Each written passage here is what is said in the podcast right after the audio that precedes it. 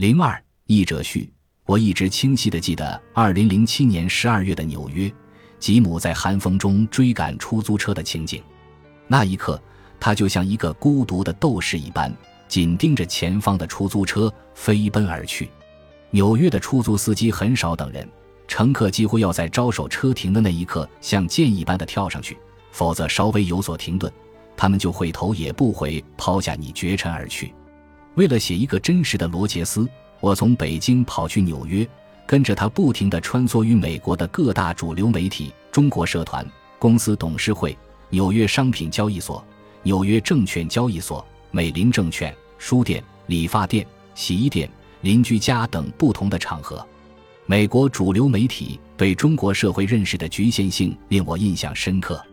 我记得当时 BBC 有位主持人曾很不屑地对吉姆讲：“中国人那么穷，怎么可能去旅游？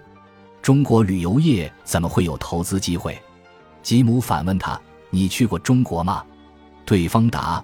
没有，那你真应该去中国看看。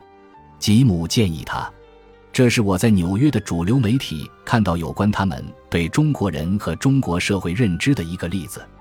二零零七年十二月，我在纽约待了十天，见证了美国社会对中国人和中国社会的看法。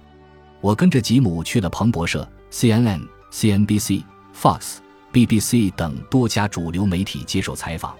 大部分媒体多半向看客露出古怪的笑容。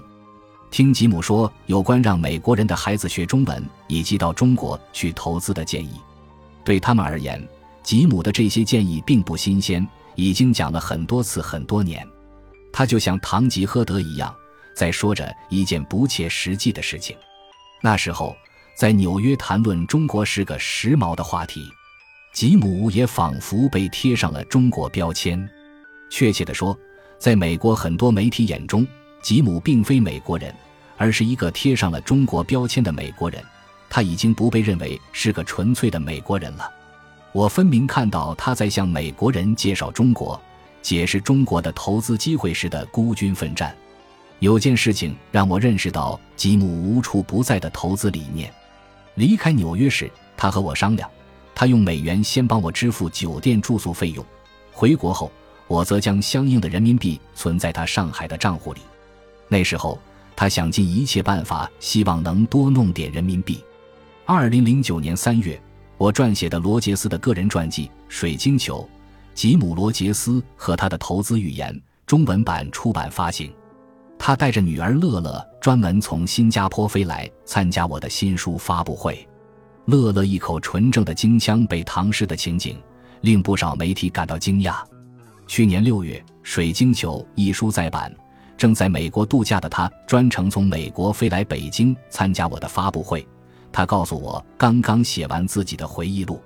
想到他之前出版的环球旅游和商品投资类书，我对他的回忆录充满了好奇。回到纽约，他很快给我发来全部书稿，我边看边笑，之后又流泪。我想，这应该是他所有作品中最棒的一部。浓缩了他传奇人生中所有的精华。这是我第一次翻译大部头的作品，就像吉姆经常说的那样：“你不试试，怎么就知道不可以呢？”就像他一直坚持自我教育，一直坚持不懈地探索未知世界那样，我对这个世界也充满了好奇，也一直希望去尝试不同的生活方式。在本书中。吉姆·罗杰斯毫无保留地讲述了自己在资本市场和人生旅程中的各种经验教训。